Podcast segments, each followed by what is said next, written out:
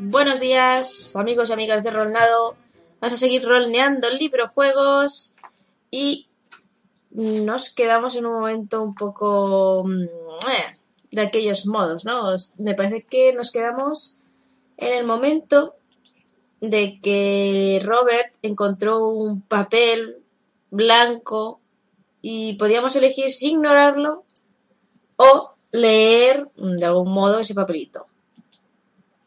Y recordando ellos sus viejos momentos, tal y tal, pues bueno, eso, ¿no? De que con un poco de calor apareció ese, esas notas y, y bueno, pues eso. Eh, escuchas embarazados, con Cornelius guardaba los objetos de colección en el sótano. Dice que Anna Lee... Eh, espera, que me he perdido. Mm, mm, mm. Ah, bueno, eh, les contamos también nuestra historia de lo que pasó en esa casa, abreviando algunas cosas para que no piensen que estamos locos. Y bueno, Cornelius guardaba los objetos de colección en el sótano. Dice Ana Lee, una vez acabas tu relato. Tal vez esa flauta aún se encuentra allí. Aunque no seré yo quien ponga sus labios sobre esa cosa, si lo que me ha contado es cierto. Asientes. Recuerdas el sótano de la casa. Cornelius lo convirtió en un pequeño templo para sus tesoros y la flauta era la joya de la corona por aquel entonces. Vayamos a verla. Y nos vamos al 37. ¿Y yo qué me había apuntado? ¿Dónde estaba mi apunte? Ah, estaba aquí. ¿O no? bueno, da igual. La había encontrado, así que... Me voy a dejar esto por aquí pues hay que alguna cosa. Vale. Pues vámonos al 37. Espera, que esto no sé. Está pequeñín. Ah, ah, ah. Vale. Bueno, creo que me pasa un poco de letra ahora, pero un menos. Ya está. Em, por aquí tenemos a Dubi, que es la primera. Estos hombres son muy vagos. Y David, que no sé por qué. Ahora ya ha llegado. Vale. Ya he encontrado el link. Mm, no sé qué pasó. Vale. Pues sigamos. Los Los cuatro bajáis con cierta premura las escaleras que conducen al sótano, y una vez allí, Annalí os lleva directamente al lugar más sagrado de la mansión, en donde nadie entraba sin permiso del Cornelius, de Cornelius. La mujer recoge una llave que descansa oculta tras un pequeño panel de madera colocado para disimular las tuberías, y con ella procede a abrir la puerta más lejana de las escaleras. Entre medias Decenas de artículos de coleccionista que serían la envidia de cualquier museo occidental, colocados pulcramente y en riguroso orden cronológico en estanterías y vitrinas creadas especialmente para cada uno. Pero no son esas reliquias las que buscáis, y no tiene tiempo para admirarlas. Analí ya está abriendo la puerta del, al corazón de la colección. Un pedestal se yergue en el centro exacto del piso de una sala de forma octogonal. Una peana que sostiene lo que parece ser la posesión más valiosa, valiosa del fallecido. Una vieja flauta de barro. Si tuvieras que adivinar cuánto tiempo tiene, tendrías que remontarte siglos, sino milenios, en la historia de la humanidad. Parece como si el simple hecho de cogerla pudiera hacer que se desintegrase. Una pequeña cartela indica el nombre del objeto, la flauta de Ukister. Una flauta que no te es desconocida en absoluto y que evoca tus recuerdos más oscuros al servicio de Cornelius. No puedes evitar sentir un escalofrío que recorre tu cuerpo. Los cuatro permanecéis en, el, en respetuoso silencio, hasta que finalmente Robert, el más arrojado, inconsciente, de los presentes retira la, vitrina protectora de cristal y coge la flauta con cierto nerviosismo. ¡Caray! exclama. No parece gran cosa, ¿verdad? Procuras no poner los ojos en blanco y te muerdes la lengua para no contestar una barbaridad. Afortunadamente, Cornelia, que te ha visto y has gozado una leve sonrisa, se acerca a Robert, le propina un pezcosón y le arrebata la flauta. ¡Dame eso, bruto!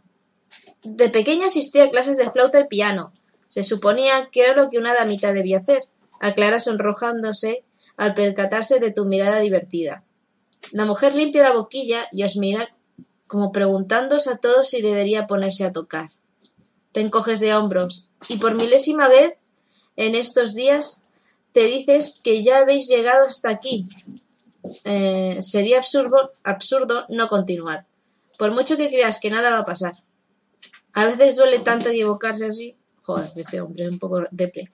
Cornelia comienza a tocar una a una las notas de la partitura con, que la partitura contiene, pero el sonido es completamente inesperado, estridente y desagradable. La mujer se detiene de momento, revisa que la flauta esté en buen estado, sin fisuras, y animada por Robert vuelve a tocar. Annalí, por su parte, parece que haya visto un fantasma. No creo que esto sea buena idea, gimotea, pero Cornelia ha vuelto a empezar. Una a una. Desgrana las notas de la partitura, a cada cual más insufrible. Para colmo, parece que es un ciclo que se repite una y otra vez. Cornelia sopla con ganas, tocando cada vez más deprisa. La melodía, si puede llamarse así, va cerniéndose sobre tu cabeza, y pronto te, te sorprendes canturreándola tú mismo, aún sin tener en, eh, aún sin tener en la mano el papel, aún sin tener ni idea de solfeo ni de música en absoluto. Esto no me gusta. Robert, delante de ti, se lleva las manos a la cabeza. Él también está murmurando, entonando la melodía, pero sus ojos parecen indicar terror, casi saliéndoseles de las órbitas. No puede detenerse, y tú tampoco. ¡Es mierda! Anari cae al suelo, también cantando, mientras sale sangre por los orificios de su nariz, oídos y ojos. Aún así canta. Vale, estamos jodidos. Intentas vencer la compulsión que te obliga a tararear aquella maldita tonada, pero no logras ni dar un paso. Cornelia, entre tanto, sigue ajena todo lo que sea la flauta. A su ritmo, el aire comienza a moverse cada vez con más fuerza, como si estuvierais en un prado al aire libre en lugar en un día de tormenta. El polvo, acumulado durante años en la estancia del sótano, cobra vida, danzando al son de la flauta, con violencia. Robert y tú caéis de rodillas al tiempo. Sin duda, estáis sangrando del mismo modo que él y que Analí, a juzgar por lo pegajoso y cálido que sientes en la cara y orejas. La visión se va tornando borrosa, y cada vez te cuesta más pestañear, quizás por la sangre acumulada desde los lagrimales, y a pesar de todo sigues cantando. Lo último que logras atisbar, ya tendido en el suelo, las fuerzas abandonándote, es una luz verde, enfermiza, que llena la sala por completo. La silueta de Cornelia se recorta contra ella, de modo que solo adivinas quién es por su forma. La joven da un paso, dos y luego otro más, vacilante, pero sin poder detenerse, hacia la luz. No comprendes que hay al otro lado. Vislumbras retazos de un cielo púrpura, torres gigantescas, en ángulos imposibles de sostener, pantanos putrefactos en los que juegan criaturas con formas de niño, pero cuyos rostros carecen de ojos. Uno de ellos te mira y se relame. El resto se van reuniendo alrededor de Cornelia, que parece haber pasado al otro lado. Lo único bueno, al final, es que cuando esos seres te arrastran hacia el infierno junto a Robert y Annalí, te percatas de algo muy importante. Has dejado de cantar. Fin. ¿Qué ha pasado? ¡Que nos hemos ido al otro mundo! Bueno. O sea, mm, que si bajabas algo te morías. Ahora, como todavía tenemos ese- esa vida extra, o bien volvemos atrás y no leemos el papel de este Bartolo, o en vez de ver registrar la casa, nos vamos a ver el forense o exhumamos el cadáver. Yo doy esas tres opciones. Lo que vosotros me digáis. Aquí hemos muerto y hemos gastado ya una de las vidas, así que os dejo pensar. ¿Volvemos atrás al forense, exhumar el cadáver o ignoramos el papel? Y os pongo música.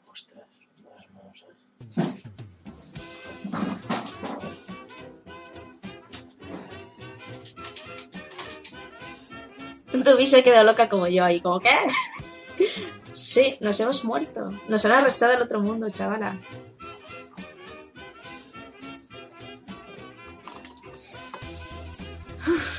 Qué mal. qué mal, qué mal. Yo voy buscando el índice. Mm, vale.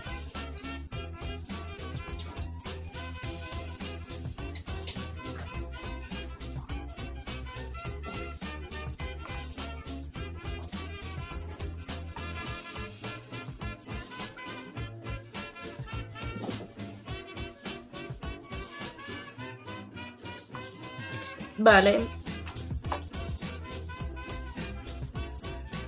A ver, ¿qué tenemos por aquí? La cucaracha. No, no era la cucaracha. Ignorar el papel. Exhumar el cadáver. Exhumar. Vale, pues han dicho que quieren exhumar el cadáver. Nos vamos a volver a morir porque seguro que sale ahí un profundo de las tripas o algo. Vale, pues si prefieres intentar que se exhume el cadáver de Cornelius para revisarlo tú mismo, pasa al salto 20. Así que aquí estamos. Espera luego una mijita más grande. Ya está. Salto 20. Lo mejor será separarse. Afirmas convencido de tus palabras. No es solo que creas que puedes trabajar mejor sin esos amateurs eh, estorbándote. Es que no confías en ellos ni una pizca. Sin duda, Cornelius estaba alterado. Pero en caso de que tuviera razón, podríais estar colaborando con el mismísimo asesino. Boy puede llevar a su madre a la residencia y comprobar el informe del médico, y ustedes pueden poner la casa patas arriba, pero mi intuición me dice que el cuerpo hallaré la solución del rompecabezas. Te despides del resto de los herederos y abandonas el despacho de Clowwise, recogiendo tu auto en el proceso. No será sencillo hacer que exhume el cadáver del viejo. No es como si aún lo tuvieran en la morgue. Meditas mientras conduces. Eso siempre te ha relajado. Aún te deben unos cuantos favores de cuando eras polizonte y tal vez... ¿Polizonte? No sé. Sería policía, pero bueno, pero polizonte. Sí, es una forma de. Ah, vale. O sea, polizonte es poli. Vale, ok. Y tal vez sea el momento adecuado para cobrarnos. Aparcas el Ford cerca de la cabina de teléfonos y con tu fiel agenda en la mano comienzas a llamar a pocos amigos que te quedan en el cuerpo. Cuando acabas, con estos, comienzas a presionar a aquellos con los que nunca te llevaste bien, pero a los que salvaste una o dos veces el culo. Es con uno de ellos, Jack Sullivan, vaya, con quien por fin tienes suerte. Jack ha ascendido recientemente a capitán, y ese puesto conlleva ciertas ventajas que tú estás dispuesto a aprovechar. La conversación no es nada cordial desde un principio, y al final te ves obligado a recurrir a los trapos sucios. Uy. Mira, Sullivan, no te conviene joderme. Te lo estoy pidiendo por las buenas. Pero aún tengo muy fresca en mi memoria la historia con esas putas. Saliste de rositas porque no quise hundirte. Me lo debes. Un silencio incómodo, solo roto por una respiración entrecortada, precede a la contestación del capitán Sullivan. Te arrepentirás de esto, Thompson. Tarde o temprano la cagarás. Y estaré ahí para ver cómo caes. Te amenaza sin llegar a comprometerse él mismo. Parece que sí recuerda bien el caso, al fin y al cabo. Lo que tú digas. Ahora dime, ¿puedes conseguirme que el juez estume el cadáver hoy mismo? Preguntas vigilando las monedas que te resten en la ranura del aparato telefónico. Lo intentaré. No prometo nada, pero lo intentaré. Llamaré de nuevo en una hora. Y Thompson, con esto estamos en paz. Nunca jamás vuelvas a pedirme nada, dice antes de colgar. Una hora después, vuelves a marcar el teléfono de Sullivan. Jack te informa de que el juez, aunque muy cabreado, ha aceptado la exhumación con favor personal ante el nuevo capitán del distrito. Realmente te da igual cómo lo ha conseguido. Lo importante es que puedes ponerte en dirección al cementerio de inmediato.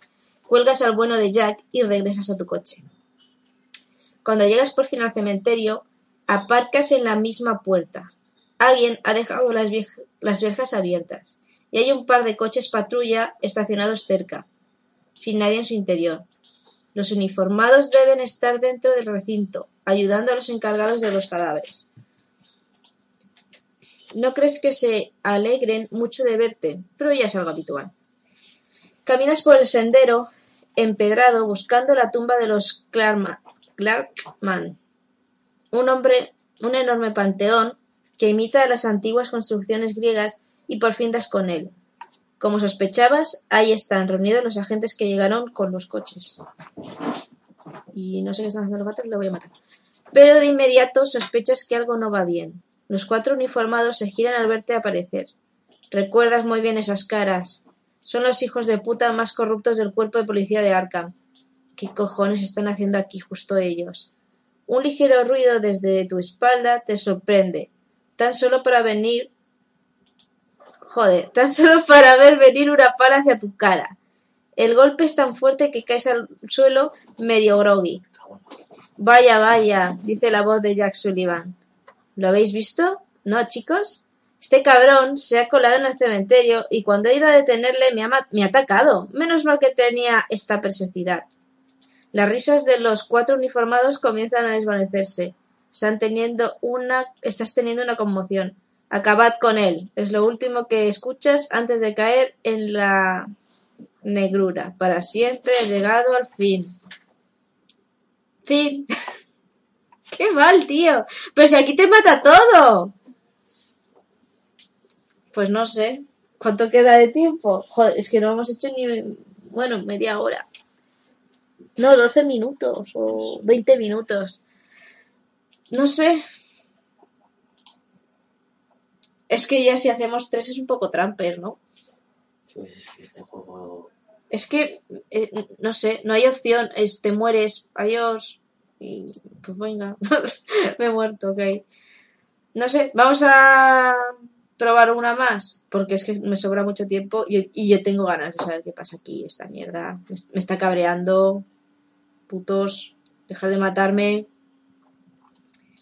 Eh, ¿Qué salto sería? ¿El 27? El PP. Ya tienes el papel y lo otro no se queda. Eh, espera. Pues podemos ir a mirar la autopsia, el informe forense, o por el papel. Sí, es que no hay elección. Aquí no. No sé, te comes el pastel y punto. En este caso, pues. Podemos o.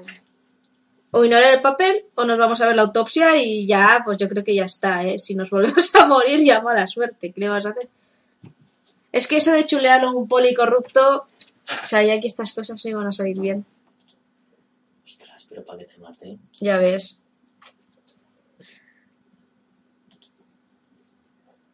Vale, Dubi dice que no leamos el papel. Venga, os pongo música mientras decidís.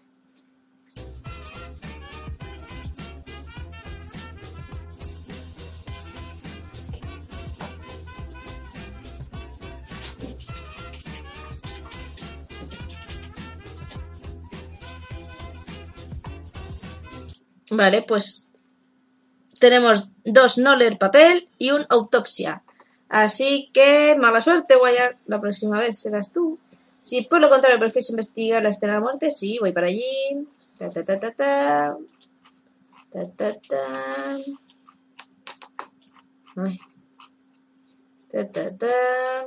¿Dónde estáis, Robert? Mm, sí, tenemos el libro de cuentas. ¿Quién me llama ahora? No sé, cógelo tú. Mm, vale, si decides llenar el papel, investiga el repositorio de la familia.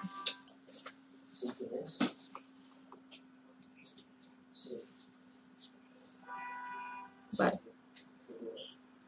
Vale.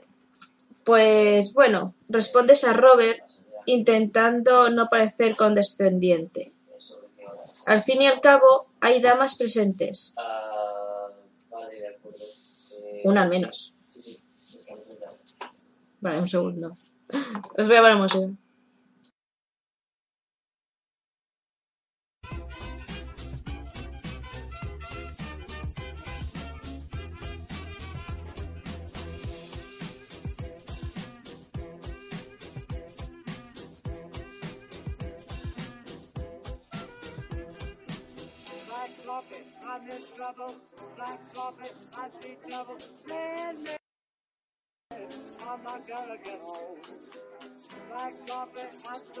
Venga, va.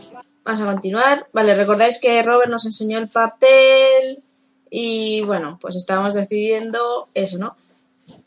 A ver, Bueno, respondes a Robert intentando no parecer condescendiente. Al fin y al cabo, hay, algu- hay damas presentes. Una al menos. Con Anna Lee no estás tan seguro de que pueda aplicarse ese adjetivo. Jolín. Si está en blanco, será porque no tiene mayor importancia. Creo que hemos sacado todo lo posible de este lugar. Lo mejor será continuar por los dormitorios. Quizás hubiera algo que Cornelius ocultara en ellos, ya que ustedes dos, dices refiriéndote a ambos hermanos, no residían habitualmente aquí. Robert frunce el ceño, aparentemente sorprendido por aquella idea, pero enseguida se incorpora, abandona la copa y te, y te guía hasta su dormitorio. Lamentablemente no encontráis allí nada más que lo esperado, libros de texto, novelas de aventuras, algunas revistas subidas de tono e incluso viejos objetos de cuando Robert era deportista, todo conservado como si, de una fotografía se tratara. Cornelia se acerca a su hermano y coloca una mano sobre su hombro. Papá siempre conservó tu cuarto como si esperase que regresaras en cualquier momento. Creo que en el fondo te echaba mucho de menos, Bobby. Robert permanece unos segundos más en el.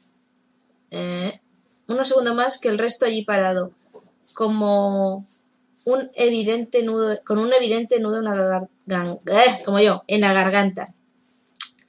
Al final, te sientes impedido a decirle algo, por muy mala que hubiera sido vuestra relación previa. Impélido. Sé cómo se siente. Afirmas pensando con, en tu.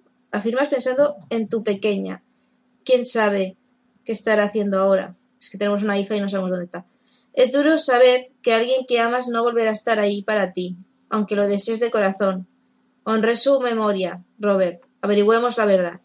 Robert asiente, con una cara distinta a la que tenía hasta entonces. Jurarías que más resuelta. Quizás aún hubiera esperanzas para él. El siguiente cuarto en ser registrado es el de Cornelia. A diferencia del de su hermano, este ha seguido siendo usado por la muchacha cada vez que regresaba de sus andanzas por Europa. Eh, por lo que, en realidad, no esperas encontrar nada de particular ahí. Así ocurre. De modo que os dirigís al tercero de los posibles lugares de importancia, el dormitorio que Cornelius y Anna Lee compartían. La joven protesta bastante sobre aquella intromisión, pero un par de frases cortantes de Cornelia acerca de cómo su no colaboración puede resultar muy sospechosa hacen que finalmente se aparte y ceda. La alcoba es realmente impresionante, separada en dos ambientes por un par de biombos decorados con motivos africanos. Por un lado está la alcoba propiamente dicha, dominada por una gigantesca cama con dosel, cuyas sábanas y almohadas harían enrojecer la vergüenza ajena de cualquier persona preocupada por la pobreza en el mundo, pero no Cornelius, obviamente. El otro ámbito es un saloncito acogedor en el que, según la ama de llaves, hacía vida la pareja en los últimos tiempos. Chimenea, sofás cómodos, mesita con juegos de té, aperitivos siempre dispuestos para los señores, al menos hasta que el señor desapareció. Todo parece un poco más triste ahora. Varios cuadros decoran las paredes. La mayor, de, eh, la mayor parte de ellos versan sobre parajes tranquilos, sosegados, un bosque aquí, una pradera con flores allá. No obstante, uno te llama particularmente la atención. Un navío de grandes dimensiones, siendo tragado por completo por gigantescos remolinos marinos, en medio de una violenta tormenta. Sonríes, recordando al viejo alardeando de haberlo pintado él mismo, tras haber tenido una pesadilla semejante. Ante la atónita mirada de Anna Lee y sus hijastros, te diriges al cuadro y lo retiras, descubriendo una caja fuerte encastada tras la pintura. Efectivamente, Cornelius era de ideas fijas. Si tan siquiera nos hubiese molestado en cambiar la combinación. ¿Pueden decirme las fechas de sus nacimientos? preguntas a ambos hermanos. Los hermanos se miran el uno al otro, como si no creyeran que esas cifras pudieran ser las correctas. Sin embargo, el clac al introducir el último de los dígitos no deja lugar a dudas de que la combinación, com- la componen los cumpleaños de los dos hijos del viejo. Anna Lee, por su parte, parece haberse tragado un sapo, enterito y sin masticar. No, no sabía que estuviese allí, confiesa irritada. Parece que no todo era tan idílico entre ella y su flamante maridito, pero tú, Tú pasaste muchos años al servicio del viejo y siempre fuiste de fiar. Abres la portezuela de la caja fuerte y extraes de ella varios objetos. Un fajo de billetes bastante gordo que depositas en la mesa junto a un sobre de bonos del Estado. Allí debe de haber miles de dólares, pero lo más importante es el cuadernito que se halla al fondo, el diario personal de Cornelius Chapman. Vale. Uf, aquí muchas cosas. Te olvidas por un momento de la tremenda cantidad de dinero que acabas de dejar sobre la mesa y que darías para alimentar a tu hija y darle una buena educación de por vida. No pierdas de vista el objetivo, ya que has decidido involucrarte en aquella locura. Debes hacerlo concentrado hasta el final, por lo que comienzas a leer los pasajes más relevantes de aquel diario. 20 de marzo de 1947. Los negocios van bien. Muy bien. Lo más probable es que pueda expandir la campaña absorbiendo algunas fábricas rivales en mala posición económica. Tal vez no sea demasiado ético, pero procuraré ofrecerles un negocio justo. Sin duda, la economía nacional marcha viento en popa. 3 de octubre de 1948. Robert se ha ido. Hemos tenido una tremenda discusión y ambos, y ambos hemos dicho cosas terribles. Si no fuera tan cabeza loca, si comprendiera el valor del trabajo, supongo que con el tiempo se le pasará y volverá conmigo y con su hermana. Si su madre viviera, no me perdonaría lo que, pasar, que le pasara algo. Uy, va. 5 eh, de junio de 1949. Cornelia está encantada con su viaje de estudios a Europa. Estoy seguro de que allí logrará sacar unas notas estupendas y sabrá forjarse un futuro digno de nuestro apellido. En breve viajará a París para buscar un alojamiento decente. Estoy deseando de que acabe su formación para incluirla en los negocios de la familia. 7 de septiembre de 1949. He recibido un extraño presente en mi viaje a Perú, un obsequio de unos indígenas. Según, eh, según me dijeron en el hotel, esa estatuilla me pone los pelos de punta, pero hay algo que me llama constantemente a mirarla. ¡Qué tontería! Supongo que la edad comienza a pasarme factura. 2 de diciembre de 1949. Cada vez me encuentro más cansado. ¿Habrá llegado mi hora al fin? No me gustaría dejar este mundo sin haber hecho las paces con Robert. Este chico ni siquiera sé qué hace para ganarse la vida. Ha decidido contratar, eh, decidido contratar a esa enfermedad que todo el mundo dice que necesito. La chica es joven y bastante agradable. Supongo que podría serme de ayuda. 3 de marzo de 1950. Hoy le pediré a Annalí que se case conmigo. Esa chica es todo dulzura y creo que siente lo mismo que yo. Lo veo en sus ojos. Por fin, alguien con quien compartir lo que me queda de vida. Tras tantos años de soledad, ojalá Robert y Cornelia asistan al enlace, aunque no sé cómo se lo tomarán. Ana es tan joven. 5 de mayo de 1950. Los choques van a peor. Digo los achaques, perdón. Los achaques van a peor. Temo estar quedándome sin tiempo. Ana dice que no me preocupe, que todo pasará, pero la cabeza se me va cada vez más. Y para colmo, no hago más que soñar con esa maldita estatua. Algo me atrae a ella. ¿Qué demonios significa? 2 de julio de 1950. Los sueños van a peor. Me despierto en la noche gritando, empapado en su sudor. No quiero que Ana me vea así. Intenta intento ocultarlo, pero está muy asustada por mí. En ocasiones también veo la flauta en sueños y escucho su melodía discordante y atroz. Sé que significa algo importante, pero ¿qué? Y para colmo, ahora veo dos estatuillas en lugar de una. Parece que estén llamando. Creo que debería olvidarme de todo el asunto. 8 de junio de 1950. No, no sé muy bien qué ocurre. Parece que he hecho nuevas adquisiciones sin ser consciente de ellos. Esa mira de un Lassie. ¿Cómo demonios he podido pensar que sería un buen negocio? Y cuando ocurrió, a veces pienso que mis acciones están siendo determinadas por otros, por alguien o por algo. Creo que es la hora de pasar testigo, pero ¿a quién? Ana no sabe nada de negocios. Robert sigue sin hablarme y Cornelia aún está estudiando en Europa. ¿Cuánto tiempo necesita esa chica para acabar sus estudios? 12 de agosto de 1950. Está decidido. No lo soporto más. Me desharé de esa mina maldita. No me ha dado más que problemas desde que la compré. Y también de esa estatua. No quiero saber nada más de esa locura. Las palabras se agolpan en su cabeza, mientras las piezas van encajando. El diario del viejo muestra un claro descenso de su salud mental hacia la locura. Y por extraño que suene, parece que todo tiene un desen- desencadenante. El obsequio que recibió de esos indígenas en Perú, la estatuilla. Aquello debió ocurrir no mucho después de que te marcharas. Piensas con una punzada de culpabilidad latiendo en tu sien. El final, digo, casi, el afán por recopilar objetos extraños que Cornelius tenía te hace recordar la aventura que vis- viviste en aquella granja perdida en el sur profundo. Un escalofrío te recorre, la, espalda cuando vuelves a ver la mirada de la bestia con la que te topaste, tantos años desde aquello, y jamás has podido dejar de pensar en ella del todo. Ni has logrado averiguar de qué diantres se trataba. Esa bestia ha poblado la- tus pesadillas en tus horas más bajas, y si caíste en las redes del alcohol fue en gran parte para olvidarla. Las otras tres personas presentes en la alcoba están tan sumidas en sus pensamientos como tú. No es de extrañar. Acaban de conocer los aspectos más íntimos de su padre y marido.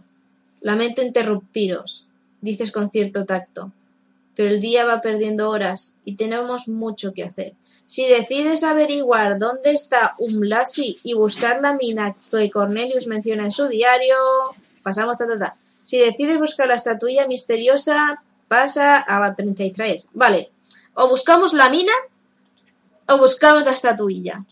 Y yo os pongo música.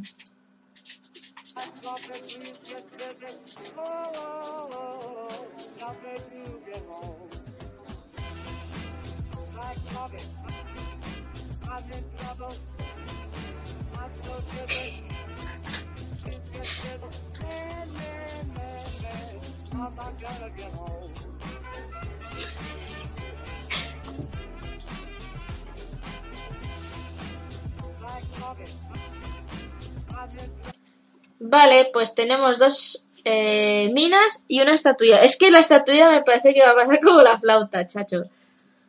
Eh, lo conté de. Pues son tres, eh, tres minas, una estatuilla. Así que nos vamos a la mina.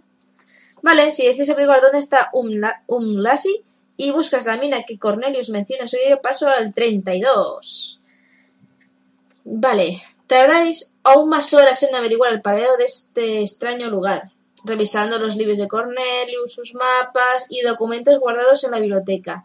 Acabáis por daros cuenta de que él mismo realizó esa investigación antes de vosotros, siguiendo la pista de esa mina que no recordaba haber comprado, quizás. Cornelia resulta de bastante ayuda, puesto que sus, viejo- que sus viajes a Europa le han dotado de cierto don para manejar mapas. Las notas de Cornelius os conducen finalmente a un pequeño asentamiento en Sudáfrica, el pueblo de Umlasi. Sin embargo, se ha hecho bastante tarde ya. La noche está a punto de caer y resultaría imposible conseguir un medio de transporte para viajar sin más a otro continente. Quédese a dormir esta noche en casa, Scott, te sugiere Annalie. Pone una de sus manos sobre tu hombro en un momento de descuido en el que estás frotándote los ojos, presa del cansancio. Su contacto te embara, adoptando una postura tensa, pero Cornelia interviene bien. Sí, señor Thompson, sin duda, sí, eh, si se queda podremos ponernos en marcha a primera hora. ¿Es que piensan venir conmigo? Te sorprendes preguntando. ¿Tiene idea de a cuánto está de aquí ese lugar? Además, no creo que sea un viaje apto para dos damas. Será muy peligroso, sin duda. ¡Tonterías! exclaman al unísono las dos, lo que causa un momento de desconcierto entre ambas mujeres que jamás están de acuerdo en nada.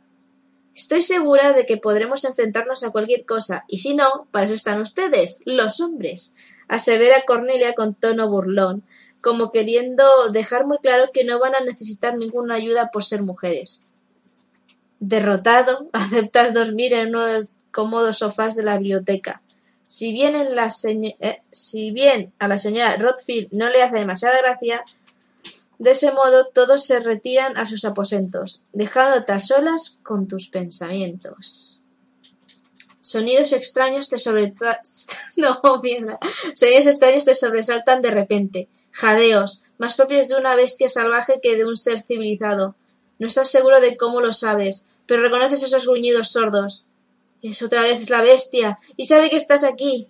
La biblioteca parece ahora un extraño reflejo de lo que era, ese- lo que era de día. Las paredes están inclinadas en ángulos imposibles, dobladas como ningún material conocido por el hombre podría doblarse sin partirse en dos. La luz que entra por las ventanas no es la del sol, ni desde luego la de la luna que te ilumina cuando te echaste hace unos instantes en el sofá.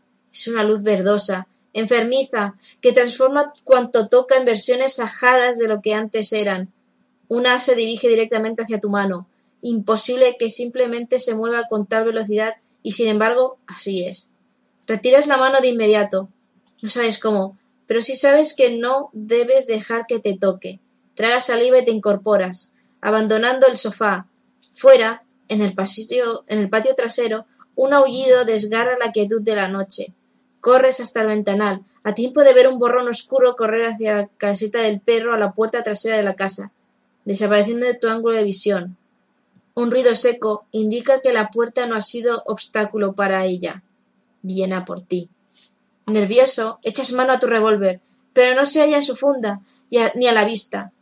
Los pasos del animal con garras resuenan en el pasillo, al otro lado de la puerta del acceso de la biblioteca. Buscas algo que te pueda servir de arma. Un abrecartas, una ¿eh? un abrecartas, una de las espadas decorativas colgadas en la pared, lo que sea, pero cada pero a cada paso que das hacia ellas parece como si te alejaras más y más. Algo golpea muy fuerte la puerta. Una vez, dos. Buscas un modo de escapar, pero no hay puertas ni ventanas ya. Han sido reemplazadas por un muro de ladrillo anaranjado, polvoriento, muy antiguos. A la tercera, oyes la madera crujir. No aguantará otra embestida.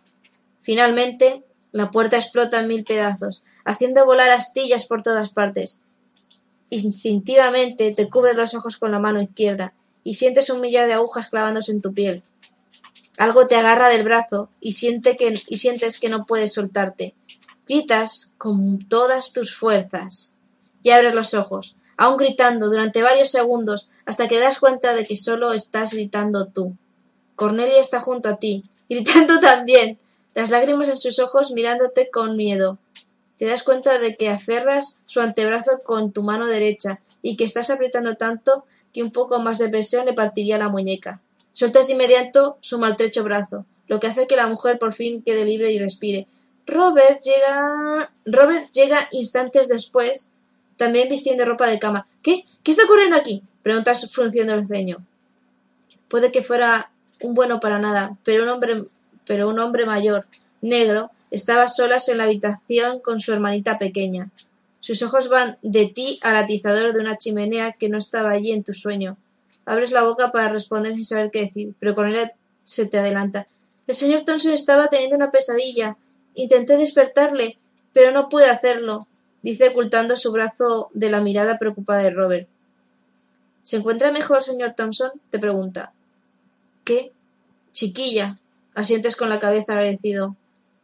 El sudor frío perla toda tu piel, y es un momento eh, y en un momento casi inconsciente te, te cercienas de que tu revólver sigue en su funda. Sí, creo que sí. Lamento el alboroto. Te disculpas con voz débil y cansada. No es hasta el día siguiente que te percatas de las pequeñas heridas en tu mano izquierda. Ti, ti, ti. ¡Ah! Descuenta un punto de cordura. Ya la hostiana. Sí, si llegamos a cero nos volvemos tolokers.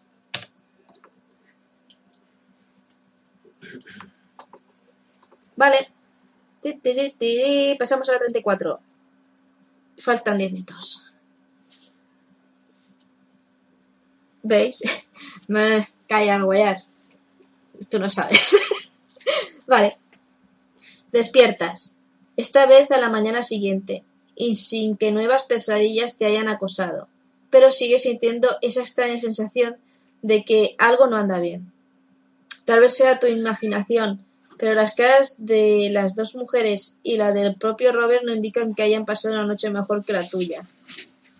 La conversación brilla por su ausencia mientras tomáis con desgana el, o- ¿eh? el opíparo desayuno de que la señora Dormont os ha preparado. Huevos, bacon, zumo de naranja recién exprimido, tostadas y café. El pack completo. Demasiado cuando a lo que estás acostumbrado es una taza de café completamente negro y una cerveza no mucho después. Robert es quien finalmente rompe el silencio cuando te avisa de que ha conseguido que el avión privado de Cornelius esté listo para despegar en cuanto lleguéis. Tendremos que realizar varias escalas para repostar, pero es el modo más rápido de llegar al continente, dejado de la mano del Señor, asegura. Asientes con la cabeza. Tampoco es que tengas un plan mejor, aunque odias volar, mucho. Para cuando quieres darte cuenta, varias maletas con el equipaje de Annalie y Cornelia están cargadas en tu coche, mientras Robert observa divertido tu reacción. Decides no darle el gustazo y te encoges de hombro. Poco tiempo después, enfilas el Ford hacia el aeródromo de Arkham, en donde un aeroplano privado de la, de la cada vez más en boga compañía Comet os espera. Vale, soy un poco tonta y no entiendo. Pero bueno, el piloto os da una serie de instrucciones referentes a la seguridad, el comportamiento de pasajeros y en cuanto la torre de control da la luz verde, partís hacia el continente negro. Apenas un día después, el aeroplano surca el espacio aéreo del aeropuerto de Pretoria, la capital de la colonia británica. El aterrizaje resulta algo escabroso, debido a las malas condiciones de la propia pista, pero el piloto sale bastante airoso del trance. Os, os encontráis recogiendo el equipaje de las mujeres cuando precisamente el piloto autodenomina- autodenominado Capitán Brown se os acerca. Señores, digo señoras, caballeros, dice llevándose la mano a la gorra para descubrirse ante las damas. El hombre, de mediana edad, se encuentra fumando un muy humeante puro que juraríais no ha apagado en toda la travesía. Eso o no ha hecho más que encender uno tras otro. Amigos, me gustaría hacerles una pregunta. ¿Esta es su primera visita a Pretoria? No sin cierta suspicacia sientes, confirmando sus sospechas. El tipo hace un gesto con la cabeza, con aire preocupado, antes de continuar. Miren, no quiero meterme donde no me llaman, pero este es un país muy peligroso. La gente civilizada como ustedes y como yo, que provenimos del primer mundo, no está segura aquí sin un arma que les cubra las espaldas. Si lo desean, puedo hacerles eh, una llamada a un amigo que podría proporcionarles algo de protección. Tan solo les costará 500 dólares. Eso cubrirá mis gestiones, las de mi amigo y las propias armas y munición. Dice como si estuviera ofreciéndoles hacer un simple recado que vosotros, por vosotros. Miras con determinación al tal Brown.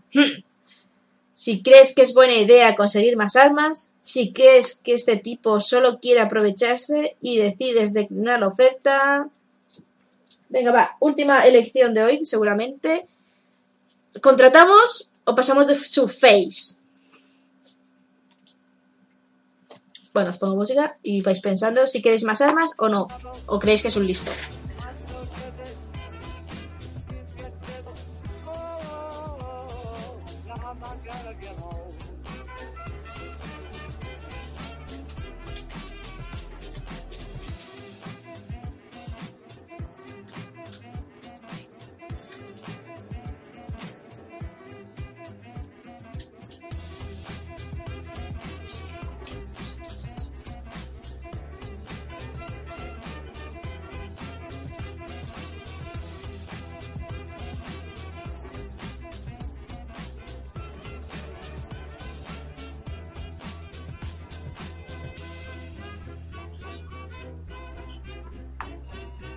A ver, ¿qué habéis dicho? Eh, Tulu, tu, tu, tu, armas no, armas sí, pasamos. A ver, por favor, decíanse. Dubi, ¿quieres que contratemos a este pavo o pasamos de su cara porque pensamos que es un listillo de mierda? O Tecles, que tampoco he dicho nada.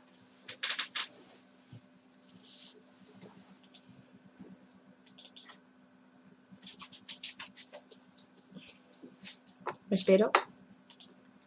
Pongo música. Ahí está, pasamos. Si crees que es buena idea conseguir armas, no. Si crees que este tipo solo quiere aprovecharse, decides declinar la oferta, pasas al 36.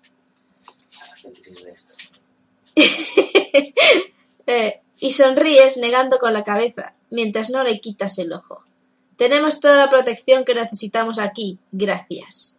Le adviertes llevándote una mano a la gabardina que apartas para que vea tu fiel revólver. Sé reconocer a un timador cuando lo veo, así que le advierto que sé utilizarla, capitán. Brown te mira con suspicacia, evaluándote. Parece a punto de ponerse a discutir contigo, pero finalmente encoge sus hombros y se marcha meneando la cabeza. Como quiera, listillo. No me diga que no lo advertí. Robert se acerca a ti, incrédulo. Incluso dirías que hasta ofendido. ¿Qué demonios has hecho, Scott? ¿Por qué no has aceptado el trato? Estamos en un país muy peligroso. ¿Y si nos asaltan? ¿Y las damas? ¿No has pensado en lo que podría pasarles si...?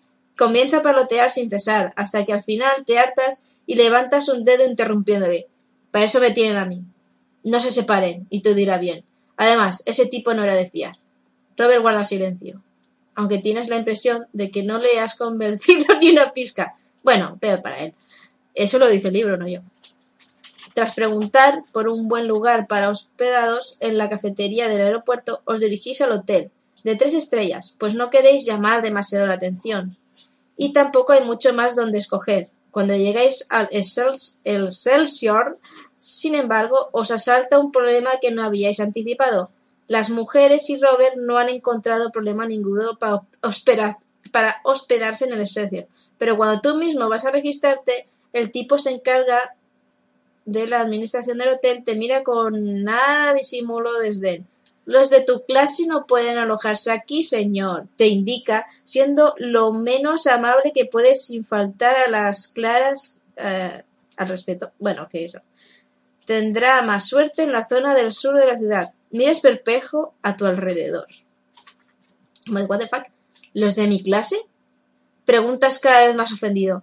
¿Qué quieres decir con eso, chico? Añades dando un paso hacia él. Sin embargo, el recepcionista, lejos de aminalarse, hace un gesto a un par de hombres blancos como él, que se acercan hasta colocarse detrás de ti. Demasiado cerca de ti. Existe una clara legislación al respecto, señor. Los negros no pueden alojarse con los blancos. Hasta... ah, haga el favor de salir de aquí sin montar un escándalo o tendremos que llamar a la policía. Cada vez más perplejo observas de nuevo a tu alrededor esta vez fijándote de verdad.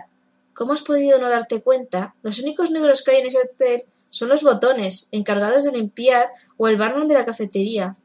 Has llegado a la cuna del denominado apartheid, y ni siquiera te has dado cuenta de ello hasta ahora. Muy buen trabajo, detective. Annalí y Cornelia enseguida intentan que el hotel relaje las normas por una vez, pero ni todo el dinero del mundo puede cambiar el racismo que han mamado desde niños esos tipos. Simplemente no va a pasar. Sin embargo, sabes que ellas estarían mucho menos seguras en un hotel de gente negra, aunque solo sea por el barrio en el que se halle. No se preocupen por mí, las tranquilizas. Quédense aquí y nos veremos mañana a primera hora. Me encargaré de alquilar un coche y continuaremos camino. Robert, quedan a tu cuidado. Cuento con usted, le dices haciendo que por fin se sienta importante. El hijo mayor de Cornelius asiente con la cabeza, orgulloso, mientras abandonas el hotel bajo la atenta mirada de los matones de seguridad. A medida que te alejas, no puedes evitar tener la sensación de que estás cometiendo un terrible er- error. Pero, ¿qué más puedes hacer? A la mañana siguiente despiertas bastante despejado. El tugurio en el que, en el que te has alojado era bastante barato y al margen de un par de peleas nocturnas cercanas no ha habido pecados dignos de mención. Ni siquiera han intentado robarte ni una vez. Quizás al final sea un buen día y todo. Acudes a una empresa de alquiler de coches, en la que te haces con una destartalada pieza de museo, un pick-up cuya parte de atrás descubierta ha debido acarrear de todo, mientras que los tres asientos delanteros, bueno, es mejor que las mujeres no sepan de qué son las manchas. Manchas oscuras que salpican su tapicería. Y aun así, estás de buen humor. Solo de pensar en la cara de Robert cuando le digas que tiene que viajar en la parte de atrás, te dan ganas de cantar. Silbando, llegas al lugar en el que has quedado con los demás y subís las maletas de las mujeres y la gran bolsa de Robert acarrea la caja de la camioneta. Las protestas de Robert son únicas, son música para tus oídos, pero quedan al final ahogadas por el ruido del motor. Suena bien, ¿no crees que te hayan dado gato por liebre? ¿Hora de ponerse en marcha? exclamas muy jovial. Cornelia, siempre dis- displicente, se encarga de hacer las veces de copiloto manejando el gran mapa con el que te has hecho en la agencia de coches de alquiler para llegar sin contratiempos hasta el poblado de Umladi. ¿Crees que en tan solo tres o cuatro horas llegaréis allí, con lo que dispondréis de todo el día para buscar la dichosa mina? Sintonizas algo de música en la radio y conduces relajado, olvidándote de todos los problemas que has tenido que afrontar hasta ahora. Quizás sea por estar en el hogar de tus ancestros, quizás porque por fin has tomado las decisiones correctas. Como sea, el mundo parece en tus, a tus pies. Está, eh, claro está, la suerte no puede acompañarte mucho, nunca lo hace. Apro- aproximadamente a la hora de camino, topáis con un control de carreteras, un par de rancheras color marrón llenas de polvo en la carretera obstaculizan la misma sin posibilidad de pasar entre ellas. Aminoras la marcha mientras adviertes que tus acompañantes se estén calladitas y que te dejen hablar a ti. Varios agentes de policía se acercan hasta la furgoneta y mientras sonríes y les entregas la documentación del coche, parece que todo va bien. Sin embargo, uno de ellos se acerca a la parte posterior y pregunta algo a Robert, que no alcanzas a oír. Lamentablemente sí que escuchas la respuesta a gritos de Robert. ¡No se le ocurre tocar mi equipaje, paleta de provincia! A semejante frase le sigue un forcejeo que provoca que el resto de agentes echen, mano a sus, eh, echen manos a sus armas, encañonándoos. Todo sucede muy rápido, y cuando quieres darte cuenta, Robert está tirado en el suelo, sangrando por la boca. Varios de sus dientes están en el suelo. Las mujeres gritan asustadas, y si bien los policías no parecen que los... ¿eh? Y si bien los policías no parecen de los que se aprovechan de las damas, no puedes estar seguro. De todos modos, da lo mismo. Cuando intentas hablar con el oficial al mando, sus compinches tienen el oportuno detalle de presentar sus porras a tu estómago. Nunca tienes la oportunidad de echar mano al revólver. Uno de los otros agentes, el que ha dejado como nueva la boca de Robert, baja de la parte trasera de la furgoneta con la pesada bolsa en sus manos. La deja caer sobre el suelo, levantando una nube de polvo. Suena metálico. No le hace falta esperar a que la abras para saber lo que hay en ella. El muy imbécil aprovechó la ausencia para contactar con Brown y comprarle las armas. Ay, pasáis unas buenas temporadas a la sombra en la cárcel, dejada de la mano de Dios. Para cuando lográis salir, ya es demasiado tarde como para reemprender la búsqueda de la mina. De algún modo, el hecho de que ser condenados de algún modo, el hecho de ser condenados, aunque sea en aquel país tercermundista, le dio la oportunidad a Claude Weiss para hacerse con el control de toda la fortuna de Cornelius Cladman, dejándose un triste dólar a todos. Y esta aventura para ti ha llegado a su fin. Fin, presos en el tercer mundo. Pues ya está, lo dejamos ya porque me parece que hemos hecho rewind no sé cuántas veces ya. Pues nada, es muy difícil acabar este libro, yo que me sé. Y bueno, ya son ni media. Pues nada, yo qué sé. Solo que ir al forense. Sí, solo quedaba ir al forense. No a ver, a lo mejor si hubiésemos contratado al otro, no lo sé. No sé, es igual. Este libro es muy complicado acabarlo porque si no te mata una flauta, te mata un poli y si no es un poli, te meten en la cárcel. mm, Pues nada, oye. Sí, sí, sí, acabamos siempre igual. Pues nada, chavalada. eh, a mí me ha gustado, pero es muy difícil, no sé, acabar. Así que gracias a todos y nos vemos la próxima.